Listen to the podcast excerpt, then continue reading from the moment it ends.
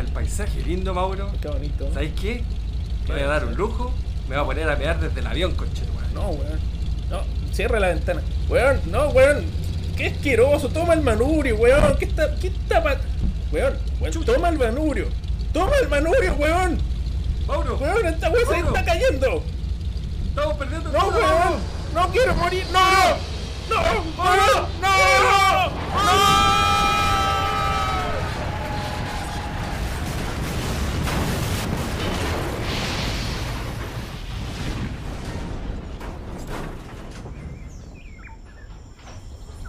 Francisco, ¿estás ahí? Mauro.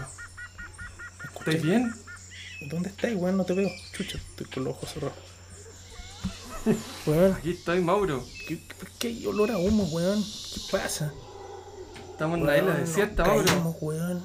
Puta que ¿Le hiciste la revisión a esta weá? Le pagué a un tipo 5 lucas para que me la pasara. Pero weón, eso lo haces con el auto, no con el avión, pues weón. Oh, weón. Me duele todo, weón. Estamos en una isla desierta, parece. Weón. Mira, weón. A lo mejor hay alguien, hay una antena ahí. A ver, hay un equipo de radio. Pidamos ayuda. ¿Qué? Voy a pedir ayuda, weón. Es un paraíso, weón. Ya. Ya. Tra- ¿Transmitimos? Vamos a transmitir. Desde acá, desde la isla. Un, dos, tres. Al aire.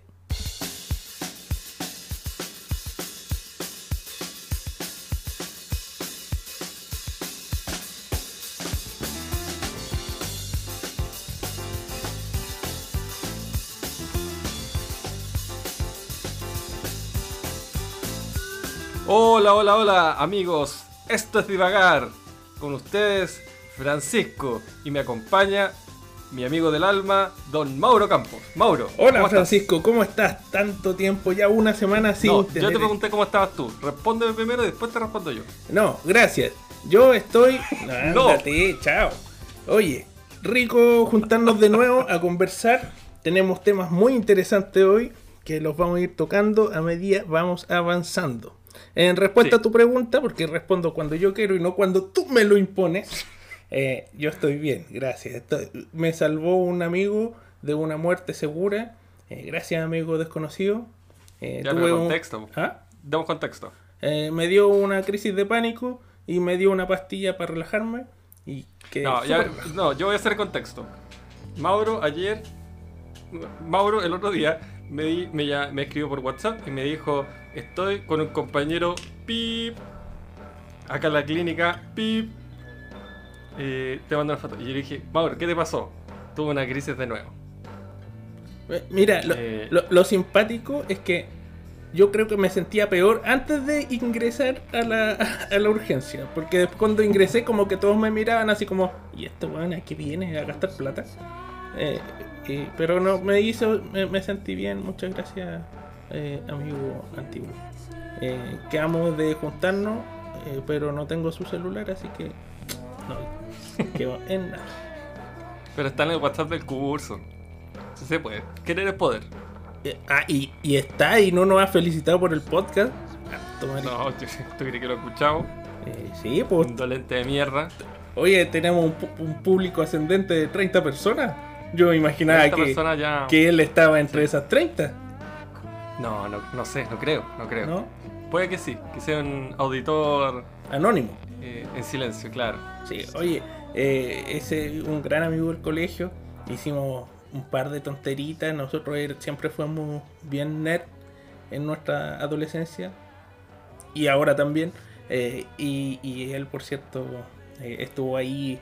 Eh, ¿Cacha que el otro día estaba conversando con unos amigos de la pega? Y me dijeron, oye, tenés que contar cosas así de, cuando eran chicos, adolescentes. Eh, cuéntate una anécdota. Y yo les decía, pero es que qué anécdota, si en verdad yo no hacía nada. Y les dije, puta, mira, yo en los recreos me juntaba con mis amigos a jugar cartas. Pokémon, Magic y Mito y Leyenda. Y sabéis que se lo estaba contando a dos amigos y se cagaron de la risa. se burlaron de mí. me, me hicieron sentir súper mal. Así como, ajaja, per- Ah. pobre perdedor. Ah, pero una risa mal. Yo pensé No, que ya. una- Una... risa de, uy, qué graciosa tu historia. No, un- una risa de qué patético el weón. Bueno, si, Me dijeron- si eso da risa, Me dijeron, no, que cuen- aquí estamos para hacer reír. cuenta eso. Se van a morir de la risa cuando sepan que, que tú en vez de jugar, no sé, me, me empezaron a hablar de los juegos. El caballito no sé cuánto, el chiflado, el chiflón, no sé qué, pura, weón. Paco Ladrón. Nada, ni eso. Y, y no tenía idea yo de ningún juego. No, no sé, Ya, esos buenos están enfermos. pero tú te acordáis de algún generación. juego. No, es que iba a cortar. no, no, La botellita. A la botella. Era un colegio puro hombre. Ah, sí, pues hay que contar que tú venías de un colegio puro hombre eh, y venías con algunas tendencias eh, diferentes. Diferente. Pero, pero No. te lograste enderezar el camino de la, de la rectitud y de, la- del ver, de los valores a ver, Mauro, católicos. la- a ver, Mauro, la, la homofobia ahí, ¿qué pasó? El camino de la rectitud, ¿qué onda, Mauro? No, porque tú soy católico, pues weón, ya los auditores Yo lo no soy saben. católico, weón. Ya el, público lo sabe, yo no creo en ni una weá. Tú soy el católico acá, apostólico romano. No, weón, vos soy el budista, weón. Siempre empezaste con. Siddhartha y la weá. ¿Tú crees que no me acuerdo, weón?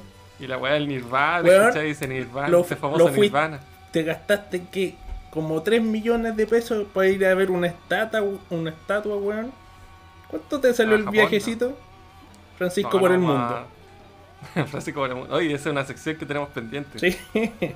no, Francisco sale todos los, los, los Los capítulos. viajes de Francisco. Francisco Oye, a propósito de ese viaje, la otra vez tuve.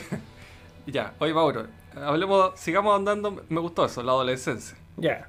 Ok. ¿Qué, qué recuerdo tú cuando te dicen?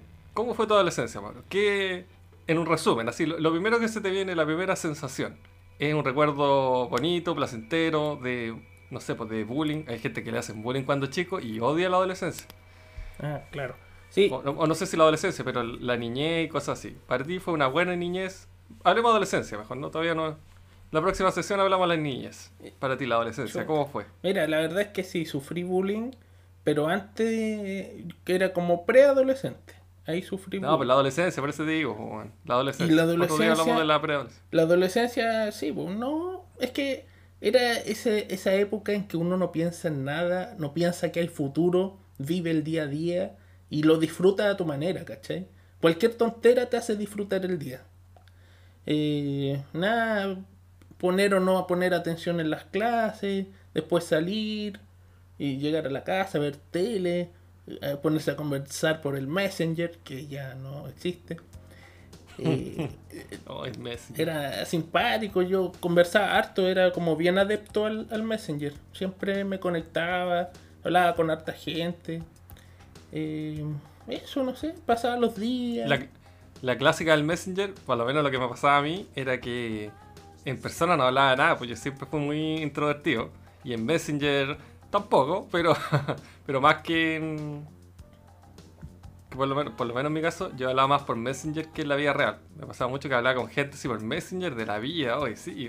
Tremendas conversaciones y después los veía en la vida real y con cueva los saludaba. Claro. ¿A ti no te pasaba eso? Sí, em- ¿Soy yo, soy yo el único raro? No, no, en parte Me voy. también. Tam- sí, también, si tú cachai que yo siempre fui como piola. Ya, pero, nunca- pero los auditores no, pues, weón. Así que cuéntalo. Eh, bueno, yo siempre fui piola. Eh, no, y, y- y- pero si lo dije al principio del podcast, jugábamos cartas. ¿Qué más piola Pero qué más repítelo, nerd weón. podía hacer, weón? En fin, Sí. Éramos O sea, ñoños, sí. sí, mira, para los auditores, éramos tan ñoños, tan ñoños que cuando queríamos hacernos los bacanes, siempre nos salía mal, ¿o no? Sí. A mí una vez. Qué patético lo que vaya a contar. Pero weón, no sabéis lo que voy a contar. no, sí sé, es que si no lo contáis lo cuento eh. yo, así que cuéntalo nomás. Yo una vez estaba con un antiguo amigo. Y estábamos en el supermercado de rigor. Cerca de nuestras casas, porque nosotros vivíamos en una, comunidad. Era Aquí- Villa Baviera, pero en. No, vivíamos en Peñalolén, que se formó ahí varios condominios. Como este país culiado, todo segregado, todo. ¿Qué segregado, weón? Si las casas muy- Chuy estaban ahí al lado. que esa weá nunca nos vimos, weón. Bueno, en este país, con la segregación que hay, uno básicamente se junta con gente que es igual a uno. Prácticamente los mismos ingresos. Por tanto, se crean en Peñalolén en particular estas eh, villas eh, de casas iguales, exactamente iguales. Y estaba el supermercado ahí de la, de la población, de la villa, del- de la comunidad. Y con este amigo dijimos, en pleno colegio. Espera, era, espera, espera. segundo, Ah, tercero eso. medio. No, primero o segundo medio. Primero medio. 15 años. Sí, más o Ahí menos. te estabas haciendo el malo con el amigo yendo a comprar al súper. Bien penca tu historia, ¿eh? ¿Qué fueron a comprar? Claro, dijimos- ¿Pampita? No, dijimos, oye, ¿y si, ¿y si tomamos una Lemon Stone? Cáchate, vos. Parece que ya no existe esa wea. Pero para. No sé si existirá, pero para los que no conocen, era una mierda de cerveza, weón. Como con sabor a fruta. Era una wea, no sé, weón. limón, limón, seguramente. Era como. Claro, era como una michelada, pero antes que existiera el concepto michelada. Era una weá que tenía como un grado alcohólico. Era una mierda. Era nada, weón. Pero se vendía en la sección alcohol. Y me acuerdo que este amigo, incluso, bueno, nosotros obviamente menores de edad no podíamos comprar nada de alcohol, aunque tuviera un grado. No se podía, pero este amigo había trabajado en este supermercado de empaquetador, no sé, reponedor. Algo había hecho este típico trabajos de verano. Entonces conocía a la cajera. Y como que la cajera le hizo la paleteada, ya, ok, pasa. Bueno, Harta nosotros paleteada eso. porque la cara a yogur no se la quita ni Dios a ese huevo. Nada, pues weón, si éramos. Y, y en ese momento era un supermercado grande, estamos hablando de cadena Estamos hablando- a nivel nacional. Claro, no hablando es, de es- una marca de un rinoceronte, parece.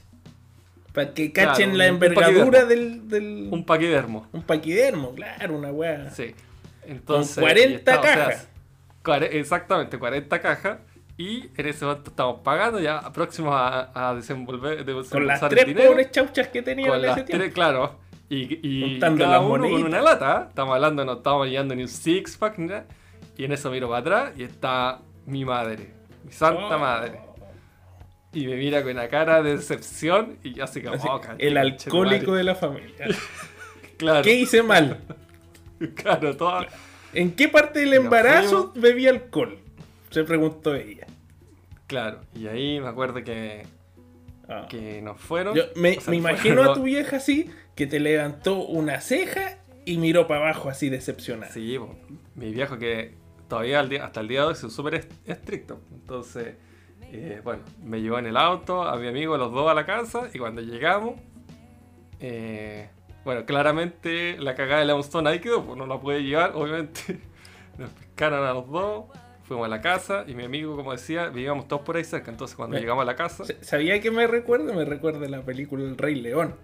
Cuando Simba va a ver a las hienas y, llega Mufasa, eh, eh, le dice al pájaro, llévate a Nala, tengo que darle a mi hijo una lección. Y ahí ah, el Simba Así fue. pucha, se desinfla, mira con carita de, ah, la cagué. así fue, así fue.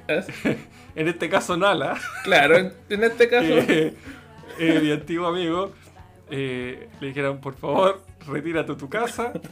Tenemos que hablar con Francisco. Y ahí fue el sermón de la vida. Sabes que ni siquiera me acuerdo.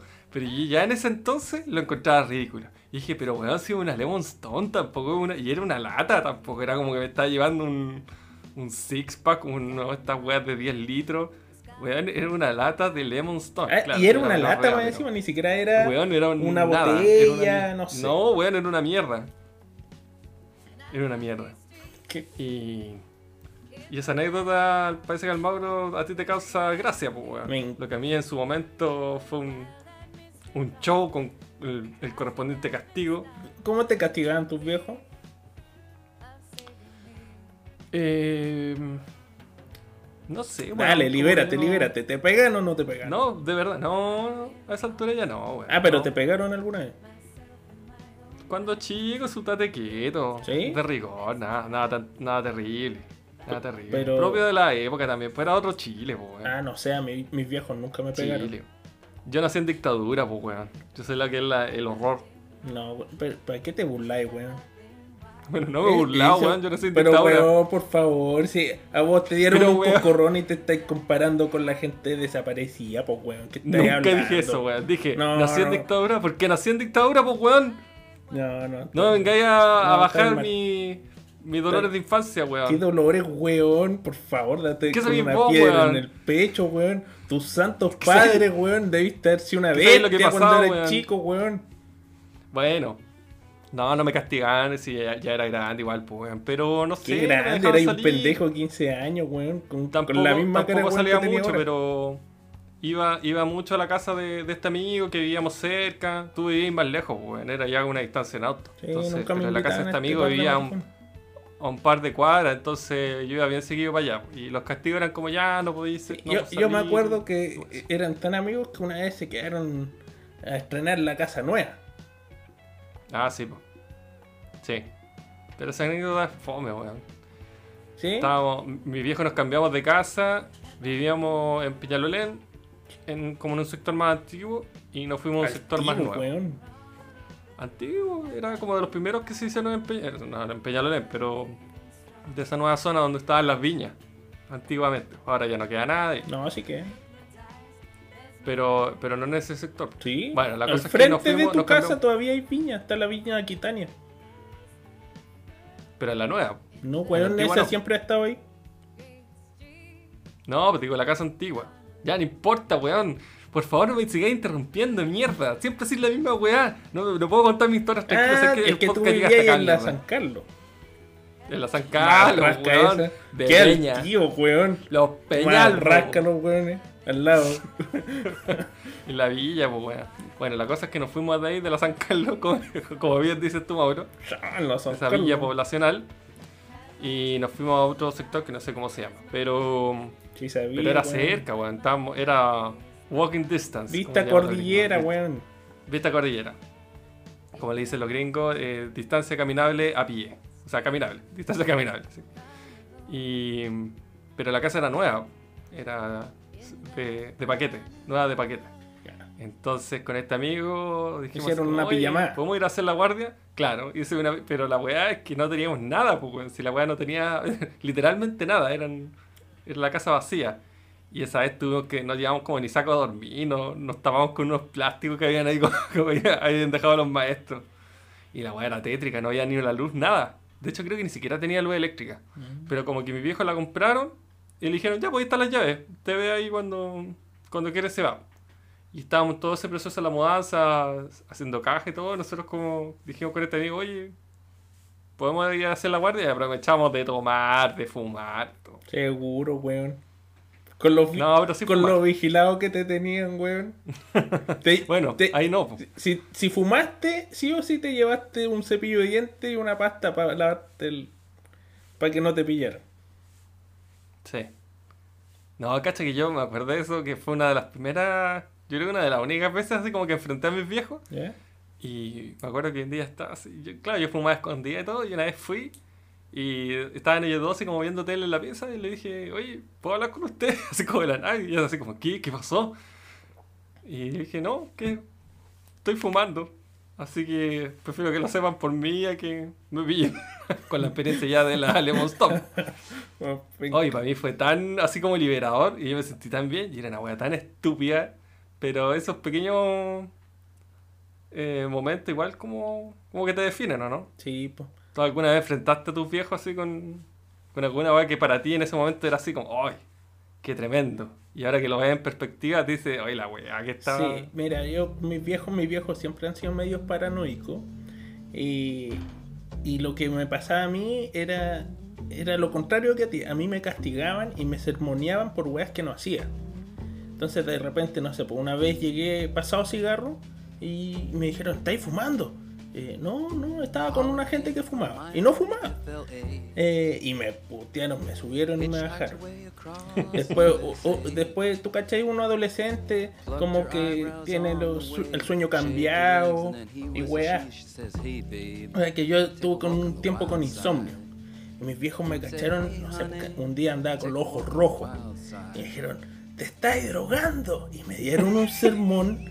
Bueno, hasta me castigaron, me quitaron la tele, el computador. Y yo así, y weón, yo no fu- yo fui a probar como a los 25 años un poquito de marihuana, así que me dieron de la universidad. Pero nunca me había drogado. Y me, y me dijeron, no, que era lo peor, Mauro. que no iba a llegar a ninguna parte. bla, Mauro. Mauro, yo quiero hacer un acá un- una revelación. Yo quiero que tú nos cuentes la anécdota. Mauro tenía. ¿Cuándo tuviste auto? En tercero o cuarto medio. Te regalaron un auto. Claro. Y una de las primeras veces tú fuiste a la casa de una amiga. Eh, Y tú notaste mientras estaba en el auto que un auto te iba siguiendo. ah, Por sí. favor, continúa la historia. Y bueno, a mí tuve la- el privilegio, como dice Francisco, eh, que mis papás me regalaron un auto cuando estaba en cuarto medio. Y, y claro, no, conf- no confiaban mucho en mí, así que me- En una, no- no- es una actitud bien, una actitud bien extraña la de tus padres, porque si, si uno no confía por a veces motivo, con, con razón o no, no confía en tu hijo, ¿para qué le regaláis un auto? Bueno, bueno, bueno. Mira, es que si lo más simpático es que tú siempre, tú cachai que yo soy bien reñor, reñoño. Eh, Sí, y, nunca. pues, siempre fuimos súper Sí, sanos. pues, sí, fuimos súper sanos. Y aún así yo nunca tuve como esa confianza plena. Y claro, algunas veces yo salía en el auto ya teniendo... O sea, al principio a los 17 era imposible. Porque me exigían estar con un adulto. Eh, Igual salí ahí solo. no, salí una vez solo, escondido. Salí con Ah, dos weón, amigas. Yo salí contigo caleta de veces, weón. No, a los 17, pues bueno. Una vez que casi nos paran los pagos y estábamos cagados de miedo. Pero ya tenía 18. pues, bueno. ¿Te acordáis? Una vez que estábamos en un. Oh, esa vez fue buena. Que estábamos en un taco. No, weón, tú no podías manejar porque estábamos. Me acuerdo que eh, estábamos, no sé, en una avenida así Providencia. Y había un tremendo taco. Estábamos pasando y, y vemos un radio patrulla eh, como en una intersección. Pues eran dos calles perpendiculares que se cruzaban. Y el Paco te hace un gesto, así como toca la bocina, te mueve las luces. Y nosotros cagamos con Chetumare, nos vamos a. A pudrir a en la y- Sí, pues weón, nos van a poder y cagamos y yo pasándome todas las películas. Oh, mi viejo, mira, pero aquí ya no salgo más, weón, hasta, que- hasta los 30 años. Y en eso el Paco te hace así como, para. Y era porque quería pasar, pues weón, porque había un taco y tú estás justo como en la esquina, ¿te verdad? No. Y tú le hiciste así como, sí, adelante. Y el Paco siguió, ay, nosotros, oh, salvado, conchetumare. No, Ya, pero cuéntale la, la ahí le- nos hacía el alcoté y, y daba vuelta la manivela. Weón, nada que ver. Esa vez habíamos ido así como al Portal Lion. Sí, weón, era una estupidez, como que habíamos ido a jugar cartas mágicas al Portal Lion y fuimos en auto. Ah, Me acuerdo perfecto. Íbamos con este amigo que, que te Al atendió en la innombrable. clínica. Al innombrable. No, pongámosle con- un al- nombre, al- para que la gente, no sé, pues, Juan, Pedro, Camilo, cualquier nombre. Para identificar a ese amigo desconocido. Sí, no. Para no decirle el amigo. Alfa. Pues fome. El amigo Alfa. Ya, Alf. Alf, el El amigo. amigo Alfa. No, pero no íbamos con, no íbamos con este, con el susodicho. Ah, no. Íbamos con el muchacho que te atendió ahora en la urgencia. Ah, sí. Ah, chucha, no, no sí, me acuerdo. con de No, sí me vez. acuerdo perfecto. Ya, pero cuéntala de tus viejos. Eh, bueno, una vez. Es que son tantas veces que me siguieron. Bueno, eh, una vez me, me di cuenta Hoy la wea ridícula. que, que, Por ello. que me venían siguiendo y, y ya venía de vuelta para la casa. O sea, estaba, claro, estaba donde una amiga y, y ya me estaba yendo y caché que, al- que un auto me estaba siguiendo. Y en esa época no andaban muchos autos por, por las calles de Peñalolén. Y, y mantenía, mantenía su distancia, ¿cachai? No andaban mucho antes, que era la época del 62. No, Un weón. auto cada 10 cuadras. No, ¿Cómo no no. eran de muchos No autos? habían autos, weón, comparado con ahora. Nada, era auto. Y- y weón. menos pa- Tú tenías un auto, weón. Menos para donde vivo yo, menos autos había. Bueno, la cosa es que venía, mantenía su distancia y, y como los foquitos me los encontré parecidos. Y me cayó la teja. Entonces cuando, cuando venía doblando hacia mi calle y caché que el auto dobló también, le puse toda la pata a mi auto, de que era nuevo y, y tenía buen pique. Entonces, en una cuadra perdí al- a mi seguidor. Claro. ¿Ya? Y, y llegué al final de mi calle y al final de mi calle estaban construyendo casas todavía. Entonces apagué las luces y me metí como al terreno baldío. Y ahí esperé. Entonces después yo caché que llegaron las luces, como donde estaba mi casa, que es como cinco casas de, de, de la esquina. Y caché que las luces como que se dieron vuelta. ¿Tú caché cuando el- el auto se dobla y se da vuelta? Claro. Entonces yo esperé, Oí la curva. esperé un ratito y me llamas por teléfono. ¿Dónde estás? Eh, y me- Y me- tú intentando te había ido a la casa ya, pues, ¿no? Ah, sí, pues verdad.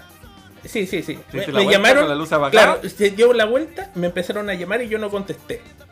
Y de ahí me, me di- y puse marcha atrás y me fui a la casa. Entré el auto, entré tranquilo, está el resto de mi familia. Y, y claro, me llaman de nuevo por teléfono. ¿Dónde, ¿Dónde estás? ¿Dónde te metiste?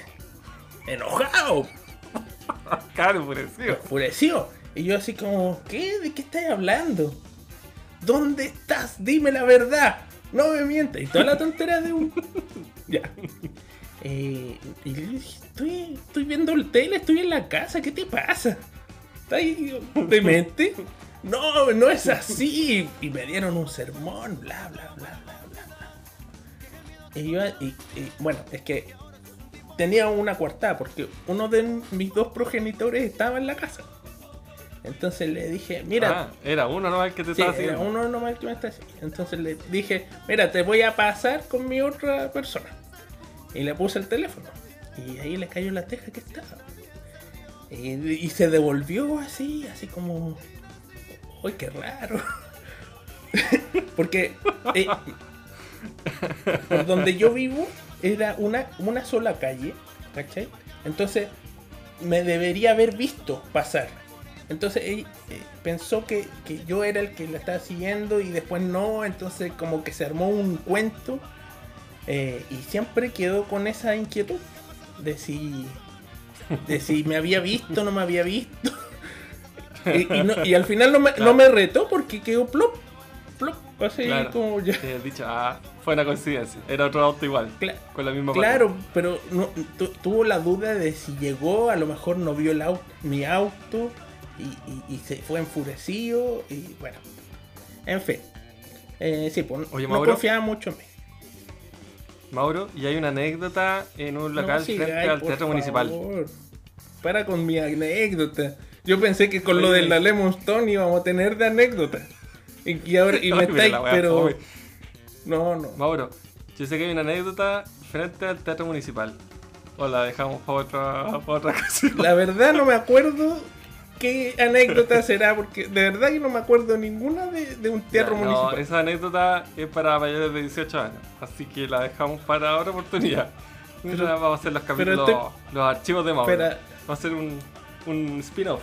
¿me podéis dar un adelanto así como para acordarme? Después, en, en privado, Va- vamos a tener una reunión en privado. Ah. Igual que la reunión del profesor Rosa. Y ahí vamos a discutir todo esta, todo esto Oye, temas, yo. Pero No, es que es injusto, yo no cuento tus anécdotas, pues, weón. no, mejor, mejor que no. No, No, porque. mejor que no. No, pues sí, mira, yo no tengo tanta anécdota, weón, si yo soy aburrido. Sí, no, porque tú le hacías jardinería a algunas, algunas casas, pues, weón. Ah, sí, el jardinero. Abonaba ahí ciertas No. partes, ¿cachai? Entonces, yo. Y, Coño. ¿cachai? Que yo no digo esas cosas, pues. Con abonos ácidos. Claro, sí, po. ¿no? Le, le aportáis unos nutrientes ahí, unos macronutrientes. Perdona a la gente si alguna vez se encontró un, un residuo que no debía. Eh, Mauro, a propósito de la juventud, Ya, vamos. hay gente que. No, sé cómo vaya a unir esto, pero dale, escucho. Escucho atento. Bueno, entre nosotros se puede notar que, hay una división. Una división entre contar y no contar. Y así mismo hay gente que, quiere vivir Chile. Porque hace poco tuvimos un plebiscito donde ganó por amplia mayoría la opción de, de aprobar la formulación de la nueva constitución. ¿Cierto? Eh, ¿Cuánto ganó finalmente? ¿78-22 algo así? No recuerdo. eh, apruebo versus el rechazo. Y obviamente hay gente que no, no, no quedó muy, muy conforme con ese resultado. A tal punto de que exponentes de la, de la derecha más liberal y recalcitrante como don Hermógenes Pérez de ¿Qué Arce. es recalcitrante? Sí, buena pregunta, no lo sé. Pero la palabra suena tan rimbombante que...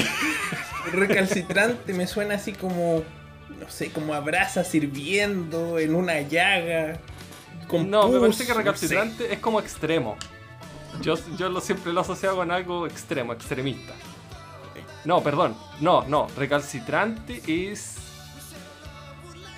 Es algo que. A ver. A ver, espera. No, lo tengo como la punta de la lengua del concepto. Que se mantiene firme en su comportamiento, Eh, actitud, ah, ah, ideas eso- o intenciones a pesar de estar equivocado. Que es Eso mismo. insistente o se mantiene firme. Esto es lo que nos eh, da eso recalcitrante. Ya, entonces, ¿por qué digo que es recalcitrante? Para quienes no lo conozcan, don Hermógenes Pérez de Arce ¿Quién es? es un abogado Ya. ya entrado en años. Que no, no es un comediante ese Hermógenes. No, pareciera. ah, Hermógenes, no, ese Hermógenes con H. Ah, ya, ese otro Hermógenes con. H. El de la, el de las pizza. Ya. Sí. Eh, pizza con ukelele, ushimirichi. No sé, sí, no, ese. Mira, quizás comparten el sentido del humor, pero involuntario. Porque don Hermógenes Pérez de Arce, que realmente se llama Hermógenes, él es muy gracioso, pero sin querer serlo. A ver. Él es de la tesis de que, de que en Chile nunca se violaron los derechos humanos porque no hay ningún documento en donde eso salga escrito. Entonces, como buen abogado, mientras no se pueda probar que formalmente el gobierno de Chile autorizaba lo- o promovía lo- la violación de los derechos humanos, no se puede asegurar que era una política de Estado. Bueno, este personaje, eh, a raíz de que la prueba ganó tan contundentemente al rechazo, eh, hacía una reflexión, eh, se, se viralizó en las redes sociales, de que le preguntaban qué, qué le parecía al respecto. Y él dijo, mira, la verdad no estoy, no estoy para nada mm, descontento o preocupado, dijo, porque la comuna donde yo vivo, que me parece que era Las Condes, Vitacura, el rechazo ganó ampliamente. Entonces, eh, él decía en Las Condes, Vitacura y Los Barnechea, que son más o menos tres comunas que están juntas, entiendo. No me ubico mucho por allá. eh, acá ganó ampliamente el rechazo. ¿Qué no Entonces te vayas a ubicar, weón? Si pasa ahí en el No, Parque weón. ¿Y eso qué? ¿Las Condes? Eh, sí. No, pero el límite entre Vitacura es. Bueno, este caballero decía que, mm, que él había pensado incluso que esas tres comunas eh, podían hacer un, un país independiente y que ese país se llamaría el Chile Libre. El Chile libre. Y claro, y su, su argumento era de que, bueno, uno, eran tres comunas que al parecer están adyacentes, por tanto no habría problema de tipo geológico. Segundo, era eh, la gente que tira el carro, como dice él. Es gente que según él... eh, O sea, tiene razón, pues. Ahí está tiene el concentrado 80%... el 90% de, de la economía de Chile, de la plata. Exactamente. Ahí está. Exactamente. La plata de la inversión nacional estaba ahí. No es mentira. Entonces, él, él- o sea, él dice que es la gente que tira el carro. Dice- presumo yo que significa que es como los únicos que trabajan. Eso es tirar el carro, en en los que su trabajo hace mover una locomotora, un carro. O Bueno, sea, lo- los que traen dólares a Chile. ah, eso es otra cosa. Los que mueven Pero el bueno. carro, po. ¿cómo compráis vacunas contra el coronavirus? Barriendo bueno, yo entiendo- No, pues, weón, con yo dólares. entiendo mover el carro, literalmente. Si tú necesitas mover un carro, lo tienes que empujar o tirar. Sí. Y la gente que hace eso es la que está trabajando. Eso entiendo por tirar el carro. Claro. En el fondo diciendo, si Chile es un carro, los que lo mueven son estas personas, nadie más. Exacto. El, el resto es música, como, como, como dice. Tal cual. Eh, y claro, y él decía, mira, está, las tres comunas juntas en superficie hacen tantos kilómetros cuadrados y eso hace más que varios países pequeños de Europa como Mónaco, eh, Liechtenstein, no sé cuánto. Vaticano. Así que no es una locura, incluso podríamos tener... Y este sería el Chile libre. Porque claramente el Chile de la prueba es un Chile que no es libre y la cuestión... Entonces, entonces yo te quería proponer que reflexionara, ¿qué pasaría si existiera un, un muro el muro de el muro de las Condes, así como el muro de Berlín, el muro de Santiago.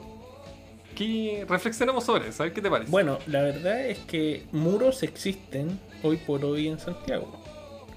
No es algo extraño eh, ver ciertas divisiones eh, de ciertos barrios versus otros barrios. Eh, y, y es contraproducente porque hay, hay muros que te separan por desigualdad y otros muros que te separan eh, por peligrosidad de los mismos barrios, ¿cachai? Eh, no sé, pues, por ejemplo, tú que eres de la zona de Peñalolén, ¿te acuerdas que pusieron unas casas que le decíamos casas Chuy porque tenían múltiples colores?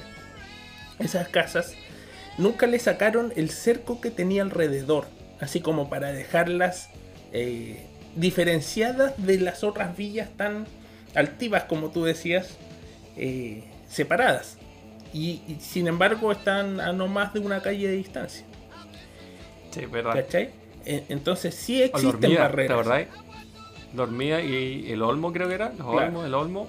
No, Y tenían literalmente una Claro. reja, pues, weón. no obstante, después que pusieron esa casa ahí, y, y sin ánimo de, de generalizar ni nada, pero hubo un aumento en los robos a las casas más pudientes del sector, donde ellos, las personas individualmente, tuvieron que poner cercos más grandes con, con alambre de púa o con electricidad para que no se metieran a sus viviendas. Entonces el punto es que las barreras el hombre las ha puesto siempre, siempre. Es algo natural. La barrera es, es como, es lo que a un lobo es, es marcar su territorio, ¿cachai? Cada especie necesita su espacio. Eh, y el ser humano no es diferente, cada ser humano necesita su espacio.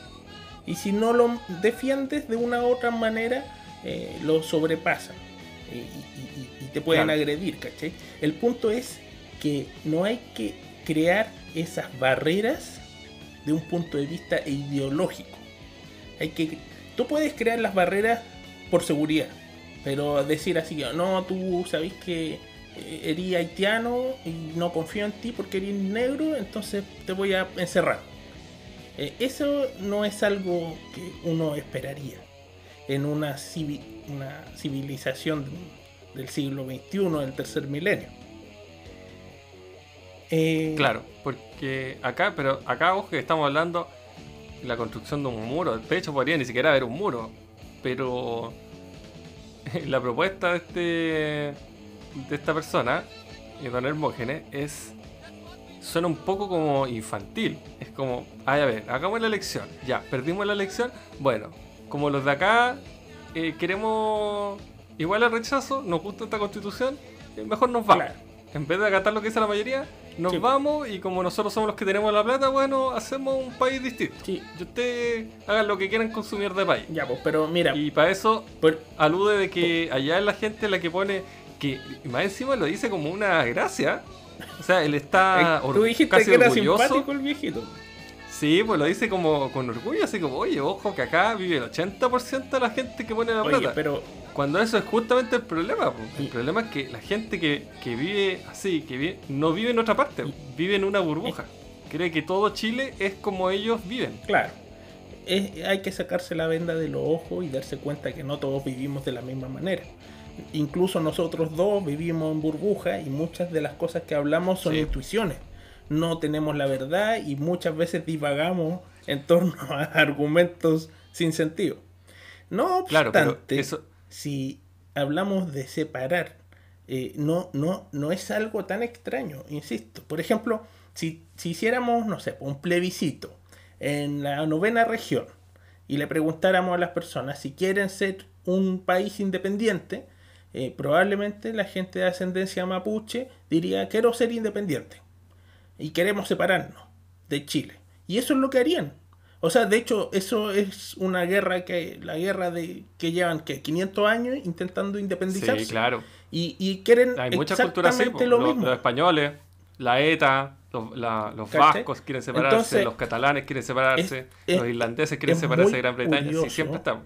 Que todos, todo el mundo siempre se quiere separar y esto del separatismo eh, trasciende cualquier ideología política. Porque, por ejemplo, eh, los mapuches quieren separarse y tienen una ideología absolutamente diferente al señor Hermógenes. ¿Cachai? Tienen pensamientos políticos muy, muy diferentes, pero llegan a la misma conclusión. Hay que separarse. ¿Por qué? Es que ahí está el punto, el por qué. Porque una cosa es, es querer separarte cuando tú ves menoscabado tus derechos, cuando en el caso de los mapuches se les han quitado las tierras que, que milenariamente les pertenecieron a ellos. Y otra cosa es querer separarte porque hubo una votación y no salió la weá que te gustaba, ¿cachai? Eh, creo yo es distinto, que es lo mismo que pasa con, con el tema de los vascos en España, los catalanes o los irlandeses con Gran Bretaña. Son gente que, que tiene su cultura propia eh, y que por, por colonialismo, o sea, por, por invasión, etcétera, han visto perjudicada su cultura, su independencia, pero como pueblo, weón. no son tres comunas. Tienen un, un acervo cultural distinto, weón, ¿cachai? Nos une no solamente el dinero y no solamente querer tener una constitución Ya, distinta. pero por ejemplo, yo te lo había comentado ya, eh, ¿cómo se llama? Santa Cruz de la Sierra, Bolivia. Mismo caso. Ellos eh, son los que dicen que tiran al país, los que hacen que lleguen dólares del extranjero a Bolivia y en Bolivia pueden darse el lujo de eh, tener medicamentos, tener televisores en las casas de los bolivianos. Eh, son los que tiran el carro y ellos también buscan independizarse porque ven que no es justo que ellos con todo su esfuerzo eh, no tengan mayor poder de decisión sobre el gobierno de su nación. Entonces, voy a unir lo que dije recién al podcast pasado. Voy a tratar de hacer sentido de lo que estoy Sí, diciendo. voy a intentar hacer sentido. Esto, esto se une harto con los Estados Unidos. ¿Te acuerdas que hablamos Es- de que si era representativo el tema de los, Entonces, de los sí, votos po. distintos por regiones? Eh, Eso estoy diciendo. Que no, lo dije yo Sí, primero. Te gané. no, es- eso, eso, a eso quería ir, a lo que tú dijiste el podcast pasado, Bueno, que tú yo llegué primero. vuelves a repetir ahora. Entonces, Yo llegué primero. sí, sí, ya cállate. Eh, es- pero si te estoy dando la razón. Calle, mierda. Weón, déjame hablar. No me. Ya no se ha hablado harto. No, pero el punto es ese. Bueno, no puede tener la misma representación todos los, todas las regiones y todas las comunas. Aquí en Chile debería ser como en Estados Unidos, entonces.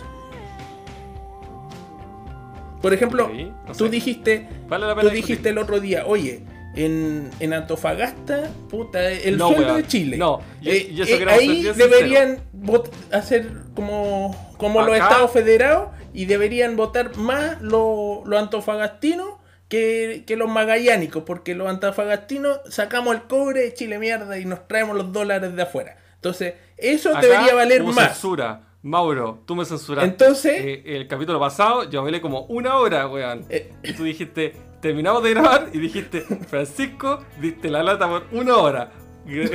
Cortemos la grabación y grabemos de nuevo una wea y te pusiste a hablar de los Simpsons y yo tuve que hacer el ridículo. Bueno, había preparado un tremendo discurso, preparé el tema, Ah, me ah, leí eh, la constitución de Estados Unidos lo- y me hiciste hacer el ridículo. Esta parte de dijiste en la parte que borramos. no te puedo creer. Todos- Oye, bueno, pero viste que yo te, yo te encontraba razón. Es que hay Qué bueno, ¿Cachai? qué bueno. ¿Cachai? Que hay que poner. eh, no todos pueden votar por igual. Hay que hacer esa separación. Eso es lo que No, decías tú. que, eh, sí.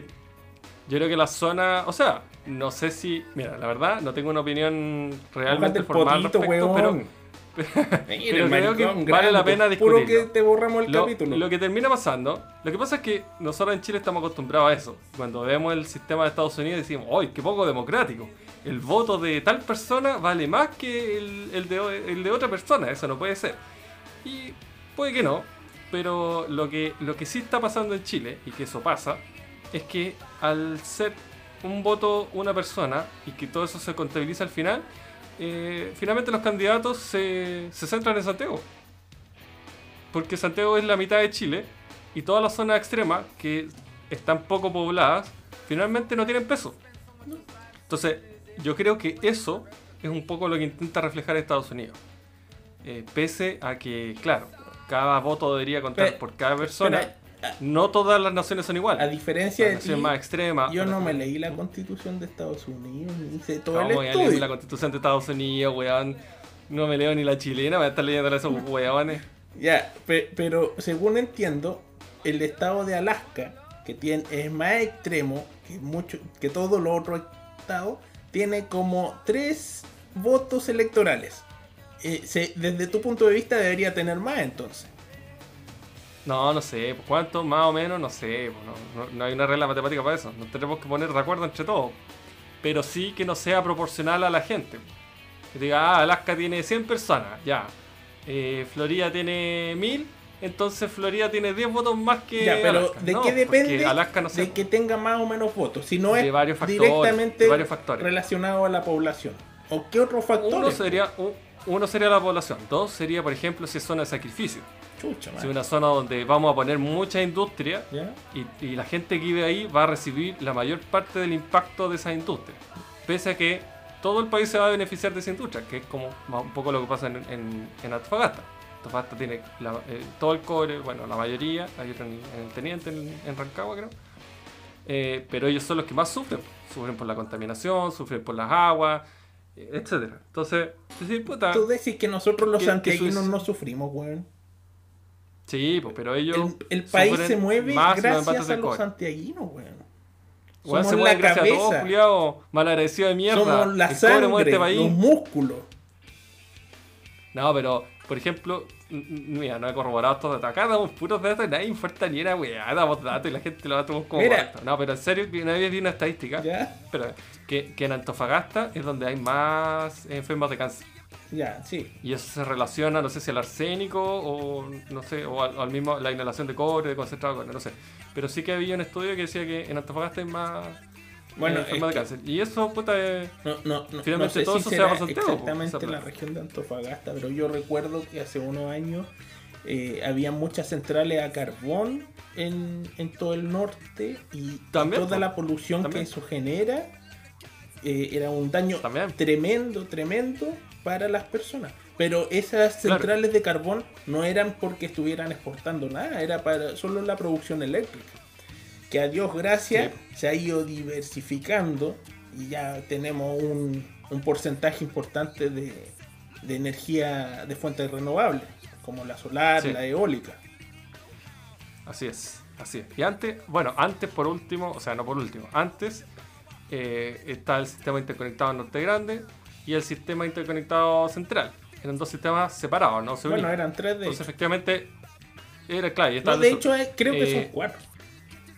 No sé, pero e- esos son los dos más importantes. El, el del norte por la minería. Entonces, toda la energía que se producía ahí era básicamente para la minería.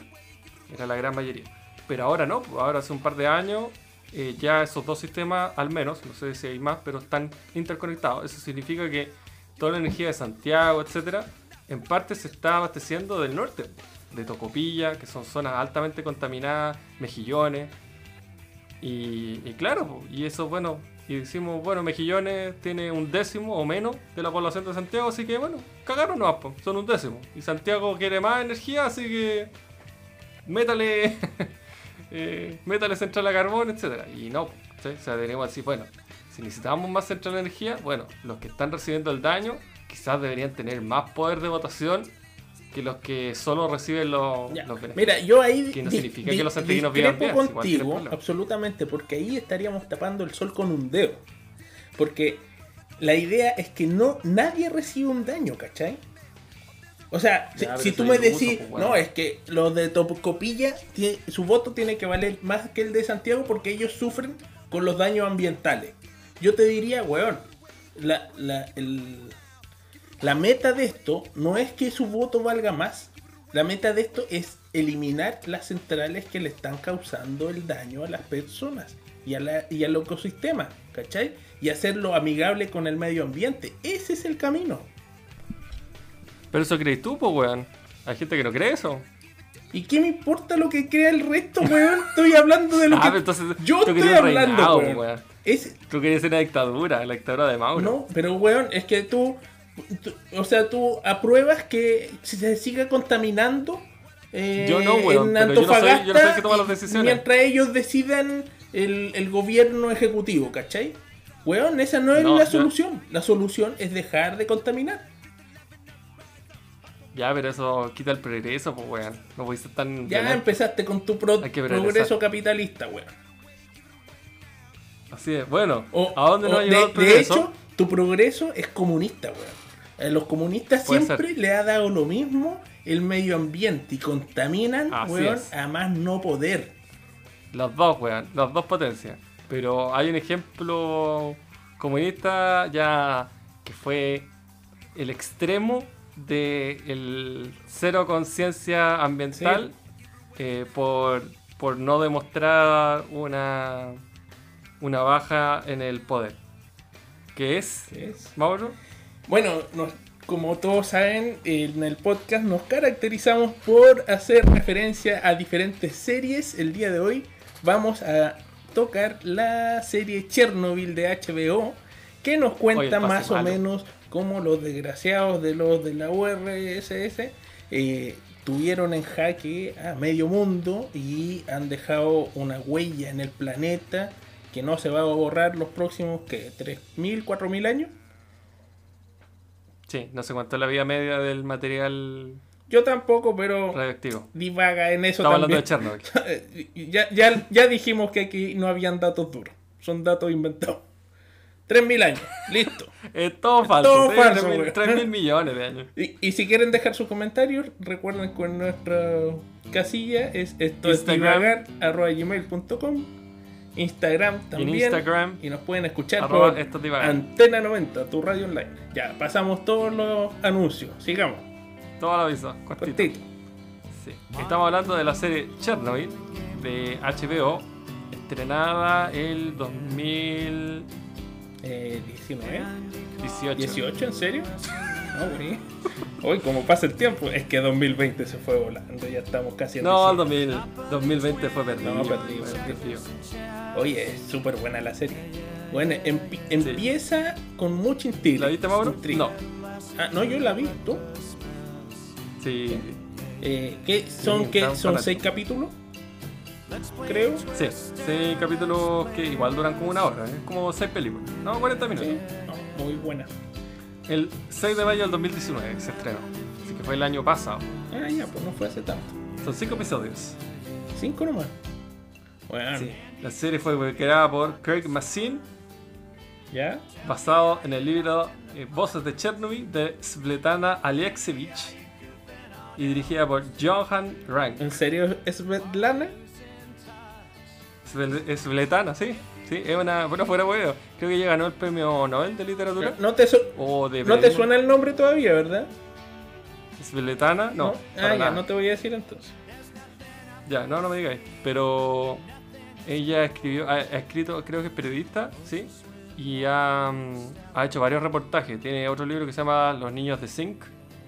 ¿Ya? Y no recuerdo cuál otro. Pero ella se dedica eh, principalmente a ver los horrores de- del régimen comunista. Parece que ella es ucraniana. Veamos acá si me apoya.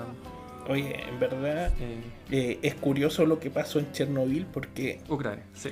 eh, a pesar que fue un, un desastre, bueno, du- desastre nuclear como ya todos deben saber, pero un desastre ambiental muy potente donde tuvieron que salir corriendo, eh, tuvieron que el- sacar mucha gente de, de ese sector, Sí, evacuar. evacuar, eh, los daños de salud de la población fueron inmensos, la gente... Creo que es el desastre am- medioambiental más grande de la historia de la humanidad. Exactamente. Fabricado por el hombre. O sea, a causa a del hombre. del hombre. Oye, pero aún así, tú ahora ves documentales de Chernobyl y la concentración, la densidad de flora y fauna es pero maravillosa en Chernobyl.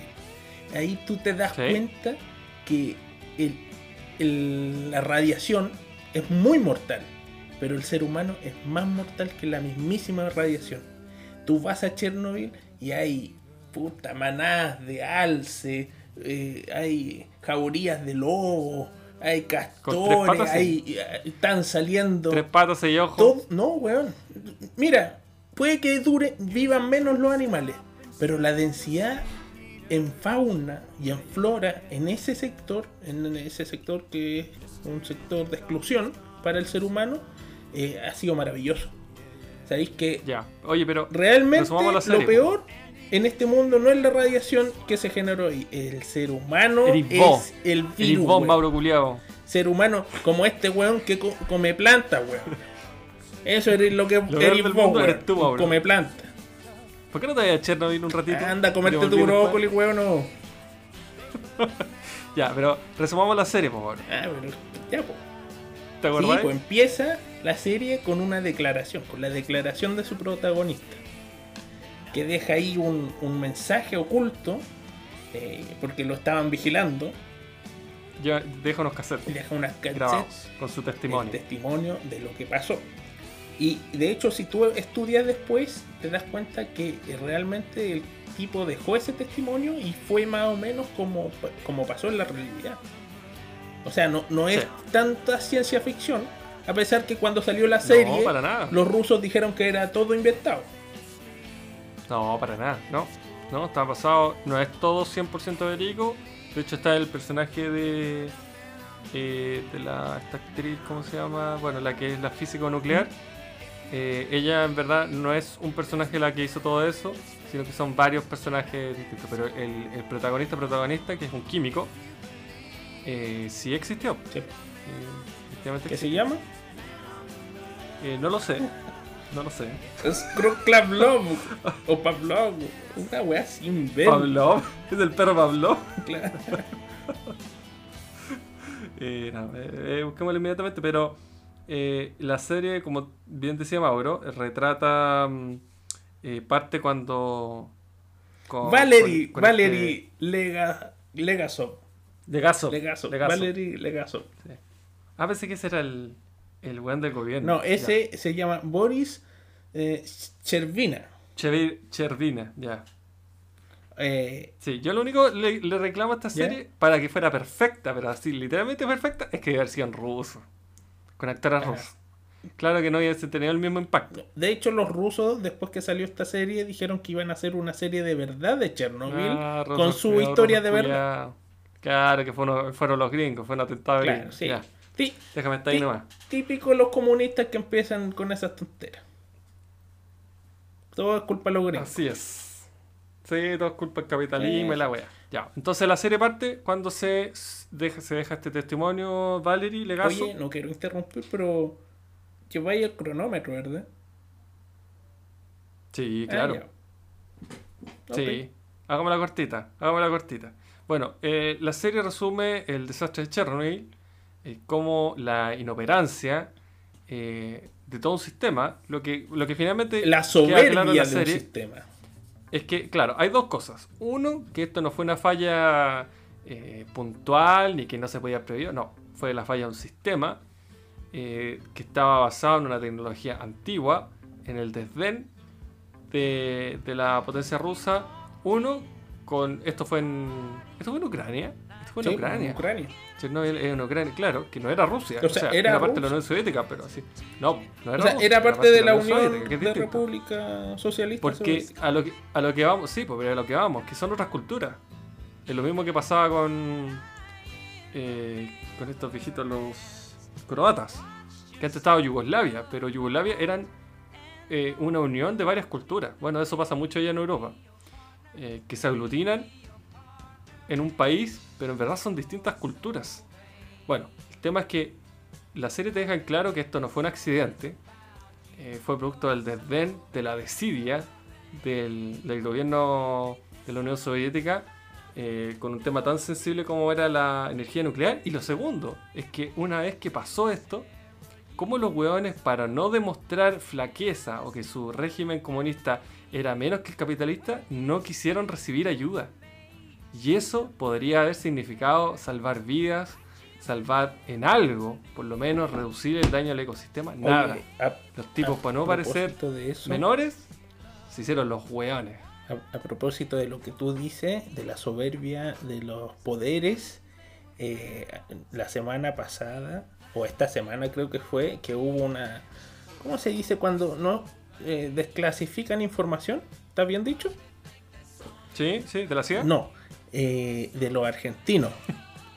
Eh, salió ¿Ya? un alto mando militar argentino indicando que cuando se hundió el submarino, el Ara San Juan creo que era, a las dos semanas un buque chileno dio con su paradero y ellos no quisieron tomar esa información y aceptar que los chilenos habían dado con el, con el submarino eh, Estoy accidentado.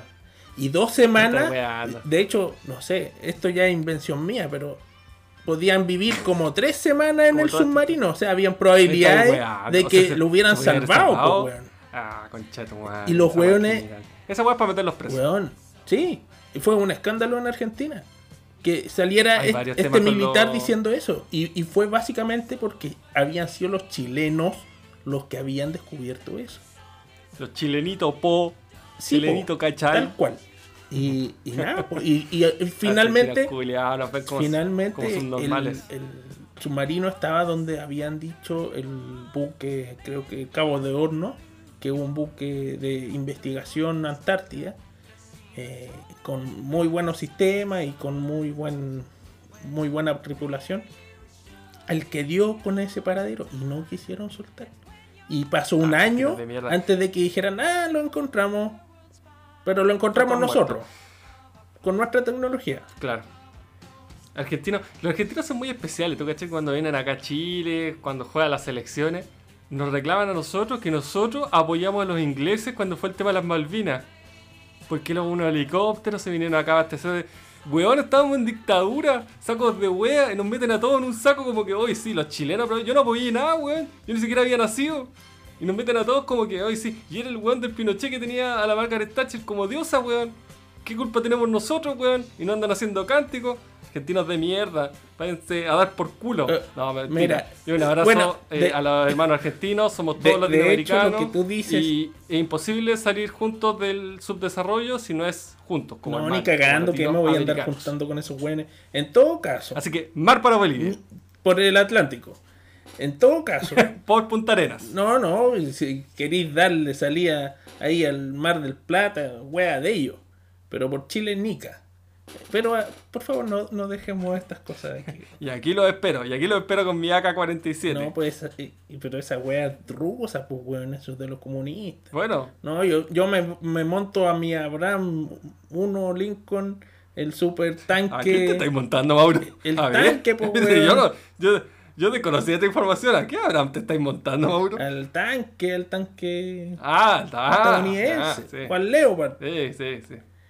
Eh, en todo caso, la, la weá que dijiste, eh, de, de, de que no nos tenían que meter to- a todos en un saco porque estábamos en un gobierno militar, eh, se aplica para el otro lado. Tú no puedes meter a todos los argentinos en un saco porque en esa No, yo época... los argentinos que vienen a hacer cánticos acá. En esa época... No, no, ahora. No, no es esa en época, esa ahora. época estaba Galtieri. Y Sí, y ellos mintieron respecto a las cosas que hizo o no hizo Chile. Aunque, de- Ya, pero eso lo sabemos ahora. aunque después salió un general chileno diciendo que era verdad. Pero es verdad, pues si los hueones no iban a barrer al Pacífico, si es que no interveníamos nosotros. ¿O tú crees que los argentinos no nos hubieran correteado hasta el último? ¿No nos hubieran borrado el mapa si no hubieran podido? Sí, no lo sé. Sí, no lo sé. por supuesto. No quiero jugar a nadie, no quiero jugar a Ah, nadie. no, hay pero juzga- Me sí. juzgado a mí, weón. Hay juzgado a los argentinos, weón. Y ahora, el poto, weón. No, weón. Eres muy Es que me, maricón, estoy pensando en ir a Argentina, Venga, entonces no, no quiero crear En odiosidades. vez de tener una pura línea, puta, te de- decía al tiro, de- weón. Hablando de submarino, tú te sabías historia, esto es verdad. Ah, ah eh, la otra, ¿no? del submarino peruano? Ah. No, no, es que pareciera que estoy, voy a contar una estupidez, pero es verdad. O sea, eh, ahí está el hecho, nadie sabe si es verdad o no. Pero de que hay un, mito, hay un mito. Y, han escrito libros incluso sobre eso. ¿Te sabías la historia del submarino peruano o no? Puta, no, no creo que. Ya. ya. Esto pasó como en la década de 80, ¿Ya? más o menos.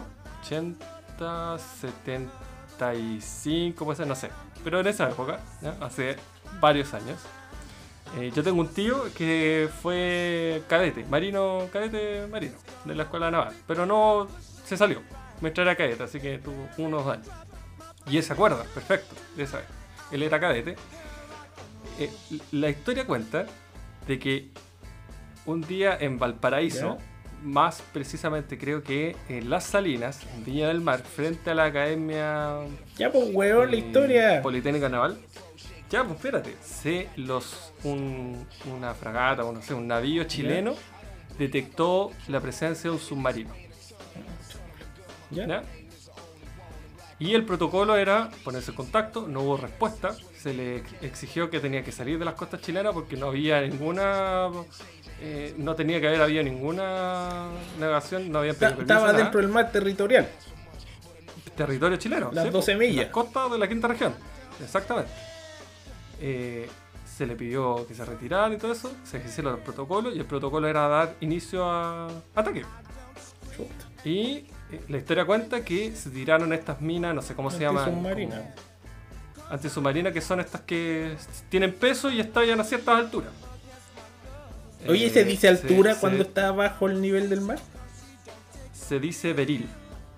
Beril es la altura hacia abajo del mar. Mm. O sea, es la profundidad hacia abajo. en Puta el que eres culto, weón. Así yo, Beril. Así yo, perdón. Lo voy a buscar al tiro porque no te creo. Búscalo mierda. Si así soy tú, po, weón. Increíble. Ojos para creer. Sigue con tu weá de historia. Ya, bueno, la cosa es que. Déjame terminar la historia de mierda. Ya. Siempre vas a decir lo mismo, Cuenta weón. tu historia. Ni en mi podcast puedo hablar Tu tranquilo, típica weón. familia castrense, weón, que tiene esos mitos, weón. y te hacía el, Ya. el, el del Bueno, pueblo. hay libros. Penca. Hay libros eh, de esto. La cosa es que se tiraron. al Espera, espera, campo ¿cómo se y- llama? La ¿Qué cosa? profundidad para el otro lado. Beril. Drill. Pero péscame mierda, estoy preocupado una, una tontera, weón. Te estoy contando una historia que pasó en Chile. Un submarino peruano. Bueno, la cosa es que bombardearon este submarino y parece que la weá cagó. Se lo pidieron. ¿Ya? Eh, ¿Por qué te digo lo de mi tío? Porque a él lo acuartelaron. Y se escuchaban, no sé si bomba o algo, se escuchaba ejercicio de los marinos. Como que él se acuerda de que hubo un ajetreo. Y que estaba así el ambiente muy tenso. Bueno, la cosa es que obviamente por temas estratégicos ni el gobierno chileno ni tampoco el peruano lo declararon. Pero hace poco salió una investigación en donde se, se dio cuenta en, e- en ese momento que hicieron, han hecho estudios, eh, las armadas o los ejércitos tienen que dar como unas cuentas anuales del- de la indumentaria, lo- lo- el equipamiento y sobre todo de los eh, submarinos, que son, tú- no sé si tú estás al tanto, los submarinos es el implemento más caro de guerra que existe. No, pero No hay hueá más cara en el mundo que el ya, submarino. pero te voy a hacer un paréntesis a, tu- a esta desinformación que nos estáis dando. Las weas que tienen acá en Latinoamérica no alcanzan a ser submarinos, son sumergibles. O sea, esa wea que esa cacharrita peruana que se supone le destruimos no alcanza la denominación de submarino. Ah, puede ser. Es un sumergible rasca. Un, eh. Pero igual, así como, como el sumergible rasca, todo lo demás también es rasca. Entonces probablemente ese sumergible rasca sea lo más caro de nuestras armadas, tanto chilena como peruana. Lo que voy es que no es una weá así de dos millones, de dos palos que si se echan da lo mismo. No. El sumergible o submarino es un ítem importantísimo para, para una armada, sobre todo eh, en vía de desarrollo como es la chilena y la peruana en ese momento.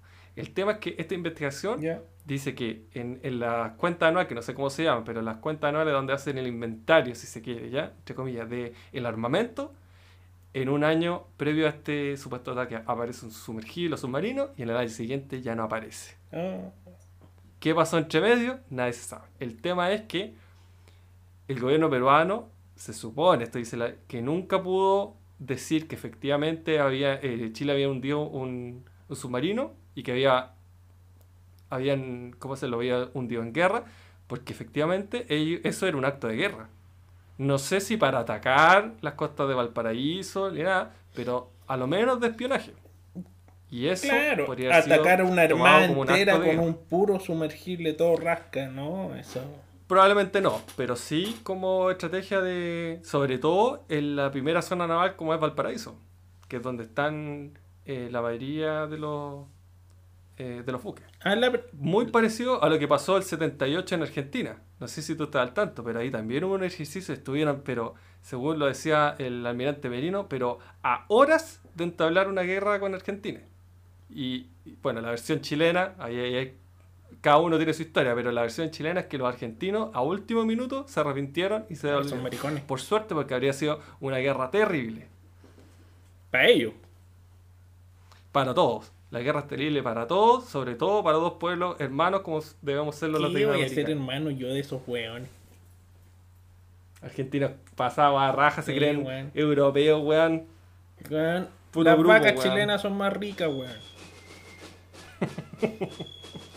Y las mujeres también. Ya, conchetumare.